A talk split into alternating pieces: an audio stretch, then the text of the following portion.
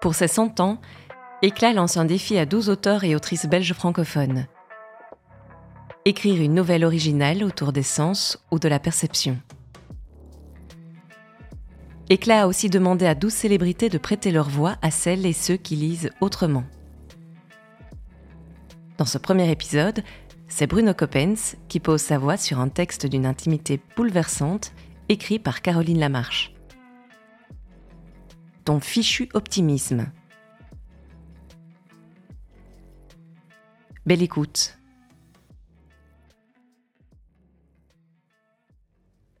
Ma chère maman, tu es aveugle. Je dis aveugle parce que pour moi, aujourd'hui, tu l'es, évidemment. Il me semble que la malvoyance, mal voir, a un temps. La vue baisse, on voit rétréci, on voit flou, avec une tache au milieu, bref, on voit de moins en moins bien. Vient un moment où, après un affaiblissement constant de la vision et quelques avatars consécutifs au traitement qui m'ont toujours paru barbares, des piqûres dans l'œil, on ne voit vraiment plus rien. Sinon des alternances de lumière et d'ombre, de sorte qu'il faut se diriger à l'ouïe pour reconnaître ses proches. Alors moi, à ce moment-là, j'aime mieux le vieux mot, le mot qu'on trouve déjà il y a deux mille ans dans l'Évangile, quand Jésus guérit l'homme qui n'y voit rien depuis sa naissance. Celui du titre du tableau de Peter Bruegel l'Ancien, où six d'entre eux trébuchent à la queue ou celui encore de l'histoire de Lazarillo de Tormes, ce garnement à qui le vieil homme qu'il guidait apprenait à mendier et à voler pour survivre, aveugle. Moi, la vue, je n'y ai jamais vraiment pensé avant que la tienne soit détruite. C'est si naturel de voir. Chaque matin, on ouvre les yeux et on ne s'étonne de rien. Voir l'arbre par la fenêtre n'a rien d'exceptionnel, le nuage dans le ciel n'a rien d'un miracle, un coucher de soleil non plus. Louis, c'est autre chose. Louis, je la cultive autant que la voix. Je suis comédien, ce métier que tu désapprouvais quand je l'ai commencé. Tu disais que ça ne menait à rien, que je serais toujours un saltimbanque. Après, quand tu as entendu à la radio mes chroniques qui font s'écrouler de rire le pays tout entier, tu as commencé à être fier de moi, et même à rire. Oui, toi aussi. Tu n'es pas drôle, chère maman. Souvent, tu ne comprends rien à mon humour, surtout quand je tacle les politiques. Un homme politique, un genou aux dents longues, tu le trouves toujours sympathique, une sorte de gendre idéal. Ce n'est pas faute d'instruction, simplement tu ne lis jamais un journal, tu ne lis que des romans. Tu aimes entendre les gens rire, ça oui, c'est sûrement génial, penses-tu. Ma voix, tu la trouves parfaite, drôle, touchante, le petit garçon impertinent et charmant que tu as toujours connu, mais bon, tu n'as rien compris et tu l'admets avec modestie et bonne humeur. Donc, Louis, oui, Louis, quand je rentre dans la chambre que je t'ai aménagée dans ton salon, chaque fois que j'actionne la clenche et pousse la vieille porte de chêne, ces chêne que tu aimais tant cirer autrefois, du chêne partout dans la maison, porte, armoire, coffre, plancher, chaque fois que tu entends mon pas derrière ton fauteuil, tu dis Qui est là? Je réponds Moi, maman. Et tu ris, heureuse. Tu appuies en tâtonnant sur la touche qui stoppe le lecteur de disque, et je m'installe à côté de toi. Le départ de la conversation est toujours venant de moi. Qu'écoutes-tu en ce moment? Ou bien, ce disque est inintéressant Parfois tu me demandes Quel temps fait-il? Ta vision proche est détruite. La vision lointaine ne subsiste que si le soleil donne sur un arbre au feuillage mordoré par l'automne, par exemple. Je te parle alors du beau temps ou du mauvais temps, moi qui viens du dehors, galopant de lieu en lieu et me rendant une fois par semaine chez toi. tu adores ta maison, même ne la pratiquant plus guère, car à la malvoyance s'est ajoutée une arthrose galopante qui te réduit au fauteuil. Tu la sens autour de toi, ta maison bien-aimée. Depuis que tu n'y vois presque plus, tout l'espace a pris la consistance, comme si elle, ta maison, du moins la pièce où tu te tiens encore, était une sorte de placenta protecteur et obscur dont tu gardes en mémoire les moindres recoins. Et cette mémoire n'est pas dans ta tête, mais dans ta peau, tes nerfs, et dans ce que tes oreilles te renvoient de cette maison devenue floue et des mouvements des rares personnes qui y viennent encore. Tu mentionnes souvent le parfum de la cire sur le vieux bois, et puis les odeurs de cuisine. La garde malade a toujours mille idées de repas agréables. Et puis, s'il fait beau, les effluves grisantes du grand tilleul en fleurs. Il arrive que tu perçoives, car ton ouïe est resté sans défaut, le bourdonnement des abeilles ivres d'une promesse de miel. Autrefois, tu possédais des ruches. L'âge t'y a fait renoncer, et je n'ai pas pris la relève. Les ruches ont été remisées à la cave, tu as tenu à les repeindre de couleurs vives avant de les laisser dans ce lieu obscur où, sans nul doute, une abeille survivante obstinément attachée à ce vieux bois au parfum de miel a péri doucement avant de devenir la proie d'une araignée passant par là. Dans ta maison, nulle toile d'araignée. Tu as été une ménagère obsessionnelle, par amour de l'ordre et souci de l'accueil. C'est bien simple, on aurait pu manger par terre. Même à la cave, oui, que tu frottais à grande eau javelisée avant de faire courant d'air pour qu'elle sèche. Bien fini ce temps-là. Mais la maison reste assez propre. Sans doute moins en ordre, moins impeccable que du temps où tu passais tes matinées à faire le ménage, mais tu ne le vois plus. Tu te contentes certains jours de deviner le désordre de la cuisine, où désormais tu manges dans ton fauteuil roulant. La salle à manger est trop compliquée à rejoindre. Les matières que tu touchais avant, nappes, draps, bois de chêne, cire, chiffon, manches de brosse, pinceaux, peinture, et leurs odeurs respectives de lessive ou de térébenthine ont disparu du champ. Sans oublier les fleurs de ton jardin, qu'autrefois tu cueillais à brasser pour orner ta maison et dont je t'apporte toujours l'une ou l'autre quand je viens. Tu as une armoire pleine de vases de toute contenance. Tu me demandes d'en choisir un, adapté à la rose ou à la branche de lilas. Depuis que tu n'y vois plus, ils dorment, ces jolis vases, et le jardin sont sauvages. Voilà sept ans que tu n'as plus mis les mains dans la terre. Et puis, il y avait le papier car tu écrivais de belles lettres d'anniversaire, de vœux ou de condoléances, de ta grande écriture énergique, toi qui es de la génération de l'écriture à la main. Or, ce dont je me suis aperçu, c'est que quand on n'y voit plus, on ne sait plus non plus écrire. On trace à grand-peine de grands traits illisibles sur la page, un peu comme quand je suis au cinéma dans le noir et que je tente de noter sur mon carnet mes impressions pour en parler à la radio, puisque je ne parle pas que de politique, heureusement. Eh bien, au sortir de la salle obscure, je n'arrive pas à me relire. Les lignes se chevauchent, les lettres sont atroces, bref, un effort pour rien. Donc, la génération du papier et surtout la génération du livre, comme tu lisais, tu lisais davantage avec l'âge. Tu relisais ton cher Tolstoï, ton cher Flaubert, ton cher Conrad. Hmm, pas cette femme à mon goût. Le livre, le papier dont on fait les livres, c'est ce que je connais de plus sensuel, avec la peau, certaines peaux, celles des bébés, des femmes aimées. Il y a un an, j'étais bien décidé à apprendre le néerlandais, cette deuxième langue nationale qui sonne bizarre et hostile quand on l'étudie à l'école, mais qui devient, si on s'intéresse à ces poètes, à ces écrivains, douce et amicale. Bref, je m'étais inscrit à un cours intensif à Anvers. J'avais loué une chambre pour trois mois, Hmm, le temps estimé pour devenir presque bilingue, j'avais exploré cette ville que je trouvais belle, avec son fleuve Escaut éclaboussé d'une lumière changeante. Et voilà que tu m'avais appelé. Je ne sais pas ce que j'ai, je n'y vois plus rien. D'un coup, comme ça. Bien sûr, cela s'annonçait depuis un certain temps. Bien sûr, l'ophtalmologue te faisait des piqûres dans l'œil. J'avais du reste prévu de revenir un jour d'Anvers pour t'y conduire chez l'ophtalmologue. Après tout, je suis ton fils unique, et toi, ma vieille maman veuve, il faut donc que je me décarcasse pour toi. Mais tout à coup, voilà, ça y était. Tu n'y voyais plus rien, ou presque plus rien. Bref, pas assez pour poursuivre ta vie autonome dans ta maison, où tâtonner était devenu une habitude. Et ce je n'y vois plus rien annonçait la fin des tentatives pour continuer à lire. Loupe grossissante, machine à agrandir les pages, éclairage performant, tout ce que je t'avais procuré au fil du temps.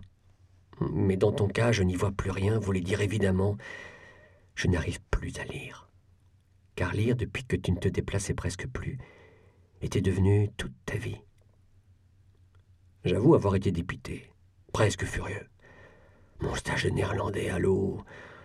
Ça sert le néerlandais quand on doit jouer dans des coproductions flamandes, m'avait dit mon agent qui ne perd pas une occasion de m'occuper quand je suis sans travail. Bref, après ton coup de fil, j'ai annulé mon inscription, averti l'ami anversoise qui s'apprêtait à me louer une chambre, prévenu mon agent et je suis revenu dardard.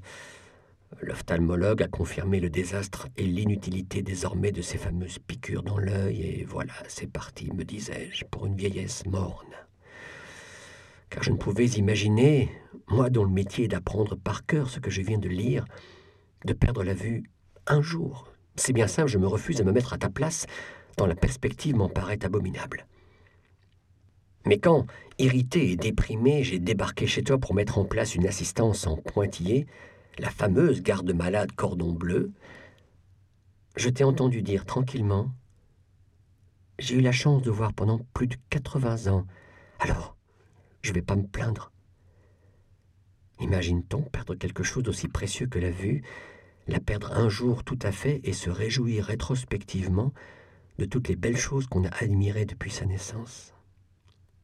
Personne ne t'a dit pourtant, manière de relativiser, qu'une personne sur cent est malvoyante, deux milliards et demi dans le monde, et que la DMLA, acronyme barbare pour signifier ce qui t'est arrivé, la dégénérescence maculaire, touche 30% des plus de 75 ans. C'est encore jeune, 75 ans. Toi, tu en avais 85 lorsque tu m'appelais pour me dire Je n'y vois plus rien.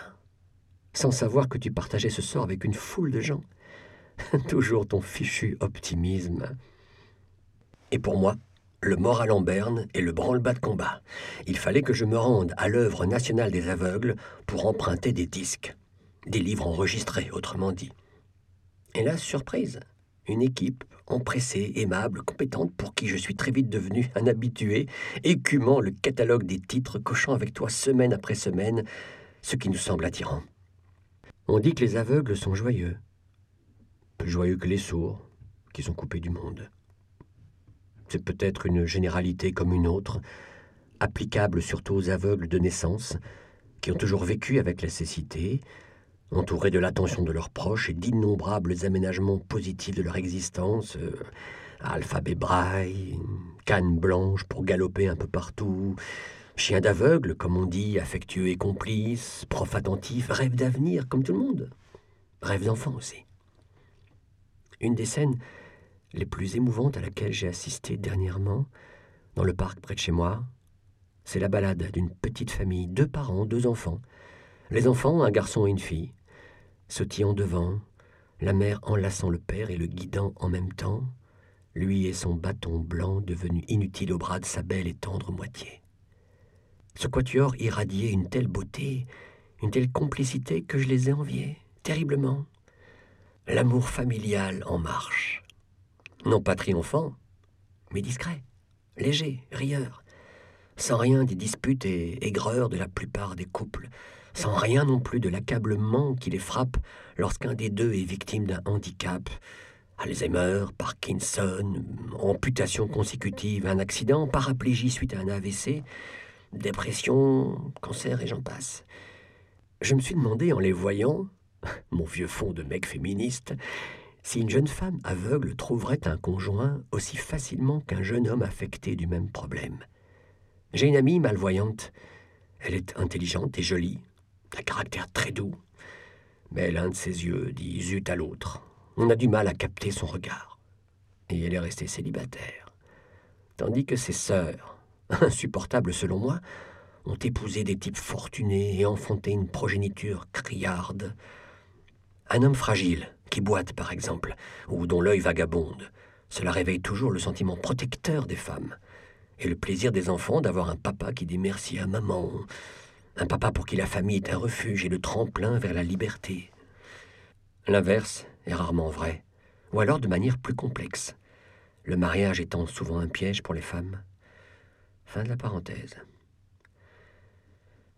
Je n'ai pas l'impression, quand je regarde le tableau de Peter Bruegel l'Ancien, que ces aveugles-là qui se guident entre eux dans un paysage où personne ne vient à leur aide, soit particulièrement joyeux. Mais, dans notre monde supposé être plus fraternel, s'ils sont quand même, sauf exception, heureux, les malvoyants, c'est qu'il y a une magie de l'écoute. Ouais, je le sais, moi qui ai toujours préféré l'énergie d'une voix à celle d'un corps. La voix est première dans l'existence d'un bébé et même d'un fœtus. La voix épouse les émotions, les fatigues, les joies, mieux qu'une démarche ou qu'un geste. La voix ne ment jamais. Sais-tu qu'en italien, le verbe sentire veut dire à la fois sentir et entendre, alors qu'en français, ce sont deux actions bien distinctes? Écouter, c'est sentir. Écouter, c'est avoir accès à toutes les couches de la vie. Il suffit de fermer les yeux pour s'en rendre compte. Surgit alors une véritable architecture des sons, lointain, proche, très proche, qui dessine un paysage à la fois réel, les sons l'étant, réel, et imaginaire, puisque l'imagination se substitue à la vue. Déjà avant que tu ne deviennes malvoyante, je m'étais rendu compte de la supériorité de l'écoute, même pour la lecture, surtout pour la lecture. Je suis de la génération on répétait à haute voix les tables de multiplication, c'était presque une danse, une bourrée de nombres, un slam de chiffres.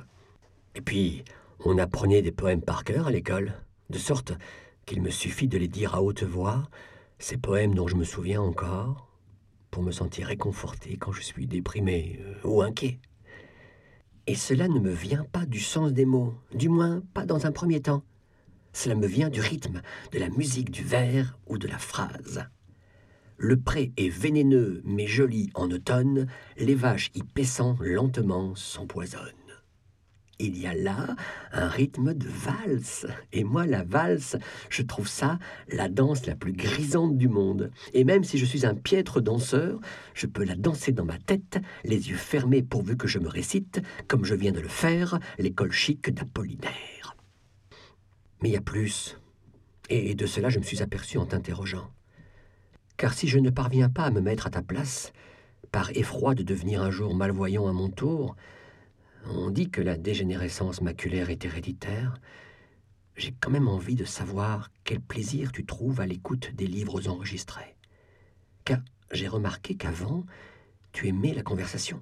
Ou plutôt, une forme de monologue où tu occupais le terrain avec tes propos pas toujours amènes, critiquant l'un, puis l'autre, t'indignant pour des broutilles ou ce que je considérais moi comme des broutilles, et ça pouvait durer interminablement, un vrai feu d'artifice de récrimination que je mettais sur le compte de ta colère de te sentir vieillir.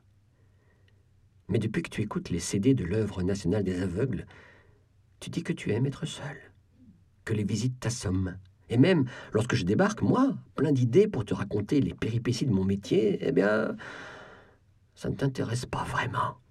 Tu n'as qu'une idée en tête, retourner à tes livres disques. Va faire un tour au jardin, me dis-tu. Sinon tu vas t'ennuyer. Et même si je pousse ton fauteuil dehors, non sans avoir installé le parasol et posé ton verre d'eau sur la table de jardin, tu me fais comprendre que tu trouves vraiment délicieux d'écouter un roman au soleil, avec une rallonge électrique courant par la porte entr'ouverte, comme une couleuvre agile, et que je n'ai qu'à faire, moi, ce qui me plaît. Oui, va me couper quelques fleurs, bonne idée, et puis arrose les géraniums, merci, mon chéri. Alors un jour, je t'ai posé la question. Quelle est la différence entre un livre lu et un livre écouté? Eh bien, m'as-tu dit, voilà. Avant, quand je lisais les trois contes de Flaubert, je savais bien que je préférais Un cœur simple et la légende de Saint Julien l'Hospitalier à Hérodias, qui m'assommait. Je ne savais trop pourquoi. Parce que j'aime les récits historiques, en fait. Mais quand je les écoutais, ces trois contes, lu par un comédien formidable, avec les silences et les demi-silences qui suivent le mouvement du texte, les chutes au moment des points, les quarts de chute pour les virgules, et le souffle qui s'apaise et puis reprend.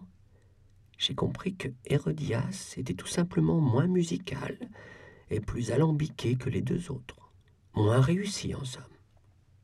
Et puis, as-tu poursuivi, ouvrir un livre, quand on a mille choses à faire, comme moi autrefois, c'est vraiment un effort. Tandis que quand on écoute un livre, Même si on a du pain sur la planche, nous voilà bercés, accompagnés, entraînés. Cela doit être magique de laver le carrelage en écoutant Flaubert. Je regrette de ne pas l'avoir fait plus tôt. Maintenant que je suis coincé dans ce fichu fauteuil, que de temps j'ai perdu à faire le ménage sans écouter aucun livre. Écouter produit une telle concentration mentale que tous nos gestes doivent s'en trouver améliorés et même, à mon avis, embellis. Imagine, cirer les meubles en écoutant Tolstoï, nettoyer les vitres en compagnie d'Anna Karénine. Bon, je ne cire plus rien, je ne frotte plus non plus. En attendant, il m'est bien plus facile aujourd'hui de pousser sur la touche de mon lecteur qu'autrefois de m'asseoir avec un livre. Et puis, quand on écoute quelqu'un, on n'est pas distrait. On ne pense pas qu'il y a mieux à faire. Ce serait impoli. Le comédien, la comédienne qui lisent méritent le respect. Ils sont là pour nous, c'est pour nous, en pensant à nous, qu'ils se sont enfermés pendant des heures dans un studio pour lire un texte à haute voix, en se corrigeant au besoin, en revenant en arrière, en reprenant. Et puis, ce sont de fameuses personnes, des noms connus, tu sais, ceux qui lisent pour l'œuvre nationale des aveugles. Même Isabelle Huppert. Et puis l'autre là, celui qui a joué un rôle de, de moine avant de mourir. Frère Luc, il s'appelait dans le film. Enfin, je les oublie, tous ces noms, mais crois-moi, ils ont joué à la comédie française, ou dans des films, ou, ou à la radio. Il y en a même qui ont chanté à l'opéra. Ces gens-là savent tout faire, et moi, je, reconnais leur voix comme s'il s'agissait de vieux amis. Avec eux, je ne suis jamais seul.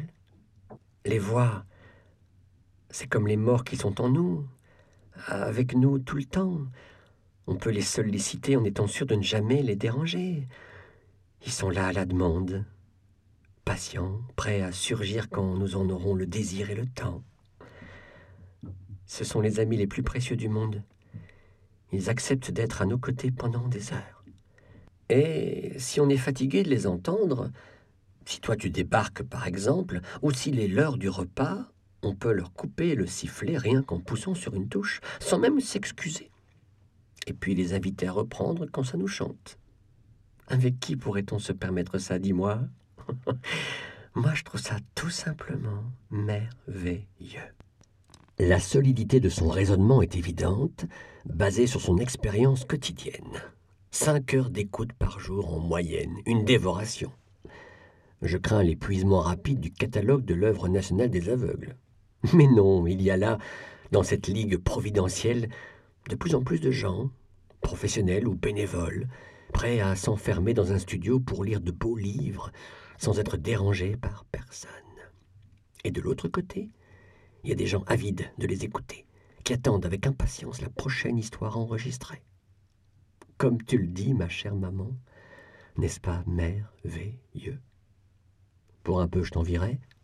D'ailleurs, de temps en temps, je te pique un disque et l'emporte chez moi pour l'écouter à l'aise. Et puis je le rapporte la semaine suivante, ni vu ni connu. Tu ne t'en es même pas aperçu tu puises à l'aveugle, c'est le cas de le dire, dans le grand sac plein de CD empruntés qui reste en permanence au pied de ton fauteuil. Tu as tes chouchous Tu préfères de loin les voix masculines Mon féminisme en souffre un peu, d'autant que j'ai toujours milité aux côtés de mes amis ou de mes amoureuses pour une présence accrue des femmes, des voix de femmes à tous les échelons de la société, voilà ce à quoi j'aspire. Mais tu es une hétérosexuelle de l'oreille sensible au charme de l'organe vocal mâle. Ou alors, s'agissant de femmes, il te faut des voix très sobres, androgynes. Rien de joli, mais ce mélange de solidité et d'aisance dont seuls sont capables les meilleurs, le mariage du grave et du léger.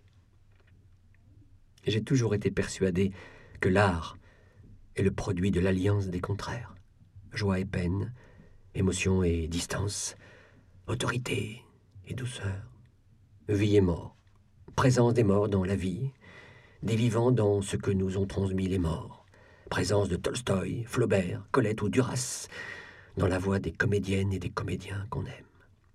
Et à vrai dire, depuis ma naissance, je connais très bien ce mélange, ce mariage, cette alliance. C'est exactement ça, ta voix Elle me touche de plus en plus, au point qu'un jour, j'essaierai en douce de t'enregistrer sur mon téléphone portable. Une voix très vieille et pourtant incroyablement jeune, une voix autoritaire mais bienveillante, une voix qui a connu des tas de chagrins, mais qui est restée enthousiaste, illuminée par tous les sons reçus, importés, médités, et par toutes les histoires galopant quotidiennement dans la chambre de ton dernier séjour.